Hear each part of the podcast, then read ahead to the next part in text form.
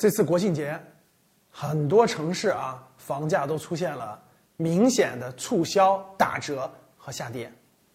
据媒体报道，苏州原价是市场价两万五啊，最后调到了一万六、一万七成交，并且还是精装修。很多城市国庆节是偷偷摸摸打折，偷偷摸摸卖房。比如说郑州啊，很明显啊，很多渠道也反馈回来，价格也是跌了两千到三千一平。据越来越多的报道啊，包括太原，包括东北的哈尔滨，啊，国庆期间销量都大幅下滑啊，很多开发商用各种方式促销，房子都卖的不如以前了。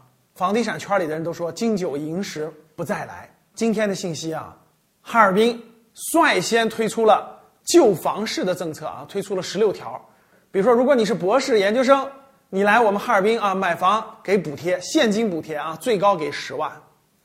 比如说，过去的一些限购的政策都取消了啊，甚至给开发商有很多的政策可以分期分批付钱的，给买房的有很多的政策，可以说是打响了这个救当地房地产、救开发商、救这个房市的这个第一枪啊，很感慨啊。半年之前，房子都要抢，啊，国家喊了三年多的这个“房住不炒”，房住不炒都喊不住。歘，一个半年之后，大家这个对房价的预期发生了变化，所以一下就不买了，啊，结果市场一遇冷，开发商紧张，地方政府紧张，然后呢，这个有一个大城市，一线大城市啊，集中推出的地块，没有一例成交，所以说房市。